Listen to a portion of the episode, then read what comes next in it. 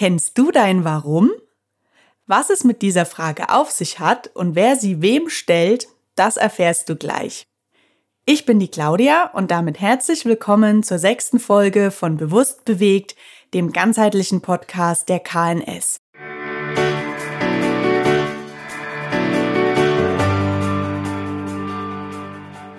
Bei uns an der KNS gehört es dazu, den Schülern und Schülerinnen von Beginn an Verantwortung zu übergeben. Sie werden in Projekte mit eingebunden oder setzen selbstständig eigene Ideen um. So auch Anna. Sie ging bei den Lehrern auf die Suche nach deren Warum. Sie interviewte mehrere Dozenten und erhielt tolle Antworten. Eins dieser Interviews hat sie mit Rita geführt und das hörst du jetzt. Viel Spaß dabei. Hallo liebe Rita, schön, dass du da bist. Hallo Anna. Erzähl doch mal, wer bist du und was machst du so in deinem Leben? Ja, ich bin Diplomsportlehrerin Fachrichtung Prävention und Rehabilitation. Das habe ich hier an der TU München studiert. Im ersten Job bin ich als Dozentin tätig für die kleine Nestlerschule KNS in München.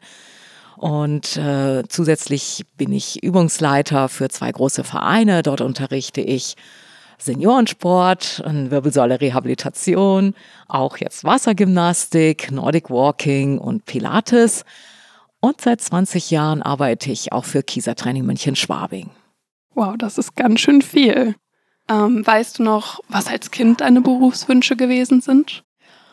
Oh Mann, ich kann mich, äh, also da bin ich vielleicht ein bisschen untypisch. Ich ähm, als Kind keinen ausgeprägten Berufswunsch gehabt. Im Gegenteil, eigentlich glaube ich, glaube, es war immer seltsam für mich, dass ich irgendwann mal mit irgendwas Geld verdienen muss.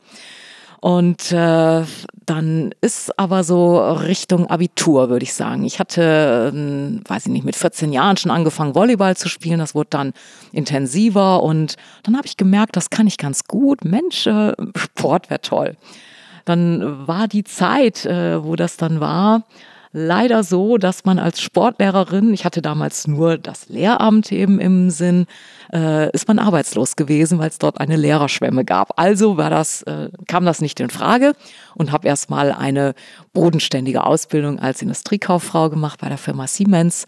Und danach habe ich mich dann getraut, dann wirklich Sport zu studieren und dann aber als Diplom-Sportlehrer äh, genau, und das habe ich dann in die Tat umgesetzt hier. Damals war ich schon in München und bin dann hier zum Studium gegangen, habe mir also diesen Traum erfüllt.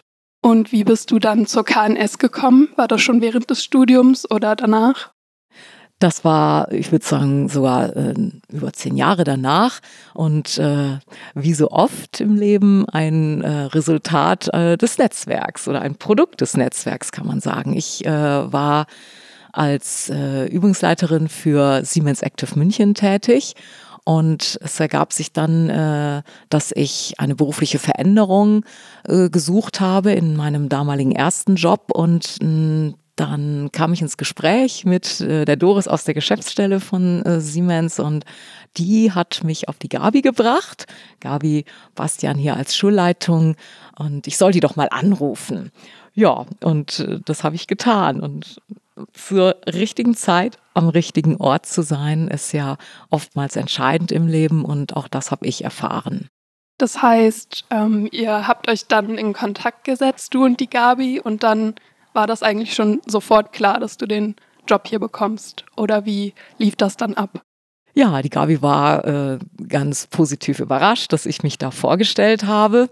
Dann bin ich vorbeigekommen und dann haben wir ein bisschen geredet. Sie hat mir die Schule gezeigt und dann äh, ja, dann ging es erstmal äh, um zwei Fächer, die vakant waren, weil der Dozent auch äh, dann nicht mehr da war. Und dann äh, habe ich das gemacht. Ja, damals war das die Sportgeschichte und das zweite Fach war der Ausgleichssport. Ich habe dann angefangen mit einer Honorartätigkeit im ersten Jahr, die ich dann äh, im zweiten Jahr in eine Festanstellung umwandeln konnte, auch weil noch Fächer dazu kamen. Und wann war das? Vor wie vielen Jahren? Das ist jetzt äh, zehn Jahre her. Schon eine gute Zeit, Jubiläum. Genau, ja. Okay, und ähm, was oder wer inspiriert dich oder auch was ist so dein Warum? Warum machst du das, was du machst und was treibt dich an? Oh, ja, was treibt mich an? Ich denke, vor allen Dingen die Lust, mich zu bewegen, treibt mich an. Also es ist egal, in welcher Form ich bin äh, da eher so ein, ja, ich sag jetzt mal Allrounder. Ich liebe alles, was mit Bewegung zu tun hat. Und das ist fast egal, welche Art von Sportart das ist. Und äh, da ist halt die Möglichkeit, die ich gefunden habe, ähm, mein Geld zu verdienen mit Sport, ist natürlich Antrieb genug. Jetzt ähm, das weiterzugeben an Menschen, die zu mir kommen in meine Übungsleiterstunde beim Sportverein, die auch zum Training bei Kieser Training kommen, die haben ja alle ein Ziel, die möchten was erreichen äh, oder auch hier in der Schule als Schüler. Und da denke ich, kann ich aus meinem mittlerweile reichhaltigen Erfahrungsschatz eben zehren. Und das äh, inspiriert mich. Und das, was ich selber erfahre durch Bewegung, die Freude, die mir das bringt, äh, das Wohlgefühl auch für meinen Körper in dem Fall natürlich auch, aber auch für die Seele, dass ich meine, die anderen teilhaben lassen zu wollen an diesem Gefühl. Und das versuche ich zu vermitteln, egal was es ist, und freue mich, wenn ich da Erfolg habe. Und gab es denn mal Zeiten, in denen du entmutigt warst? Und wenn ja, was hat dir da geholfen, wieder aufzustehen? Oh ja, entmutigt. Also nicht in der Sache, dass ich total an mir jetzt so zweifle. Aber ich bin, äh, solche Situationen kommen sehr häufig vor und haben in, natürlich mit meinem Beruf auch zu tun. Logisch, ich verbringe ja, ich sag mal, ein Drittel meines Tages mit meinem Job und äh, es ist immer die Situation, wenn mir eine, ich sag jetzt mal, eine Unterrichtseinheit oder eine Stunde oder auch ein Training nicht gut gelingt. Wenn ich so denke, oh Gott, jetzt hast du deine Botschaft nicht rübergebracht äh, oder ich habe mich vielleicht auch unpassend verhalten, sowas kommt durchaus vor, äh, dann hilft mir die nächste gut gehaltene Unterrichtseinheit, auf die ich mich dann wieder konzentriere, gut vorbereite. Das Feedback bekommt man ja durch die anderen sofort gespiegelt. Und sollte da irgendein Punkt mal sein, der intensiver war, der mich belastet hat, äh, wo ich äh, dann eine stärkere Unsicherheit verspüre, da hilft mir in der Tat ein Gespräch mit einer ich will jetzt mal sagen, Fachperson, also jemandem, der so arbeitet wie ich, der das nachvollziehen kann, der sich da am besten hineinversetzen kann und Ratgeber ist. Hm, zum Beispiel die Gabi. Gabi ist da sehr hilfreich in solchen Situationen, habe ich auch schon ein paar Mal in Anspruch genommen. Das ähm, baut mich dann wieder auf und dann geht das auch wieder weiter und dann ist das auch vergessen. Das ist ja ganz wichtig, dass man die Dinge nicht zu lange äh, an sich nagen lässt, sondern jetzt. Jetzt ist jetzt und äh, sich sagen, es zählt das, was ich jetzt mache. Mich jetzt darauf gut vorbereiten und nicht morgen und nicht gestern, sondern jetzt. Das klingt sehr schön, vor allem auch im Rahmen der KNS einfach so ein Team zu haben, wo man so unterstützt wird und einfach im Austausch steht. Ich würde jetzt direkt mal zur nächsten Frage kommen. Du hast ja mit Sicherheit schon sehr viel erlebt in deinem Leben. Gibt es denn eine Sache, die du dir schon lange vorgenommen hast, aber noch nicht dazu gekommen bist? Oh ja, das äh, ist äh, auch eine interessante Frage. Ich habe eigentlich so keine ausgeprägten Wünsche, wo ich sage, ach Mensch, das äh, möchtest du noch unbedingt machen. Ich sage jetzt mal noch einmal nach New York oder wie auch immer. Nee, es gibt äh, da, muss ich ein bisschen nachdenken. Ja, eine eine Sache ja, die schon ein paar Jahre so in meinem Kopf ist. Ähm, ich würde gerne eine bestimmte Bergtour machen, die ich mich noch nicht getraut habe, weil ich tatsächlich in meinem näheren Bekanntenkreis noch keinen gefunden habe, äh, der mit mir gehen würde. Und ähm, vielleicht habe ich mich auch nicht intensiv darum bemüht, äh, die Leute zu fragen und checkt das schon vorher ab und das vergeht nicht, weil die da kein Interesse dran haben oder vielleicht auch nicht die konditionellen Fähigkeiten.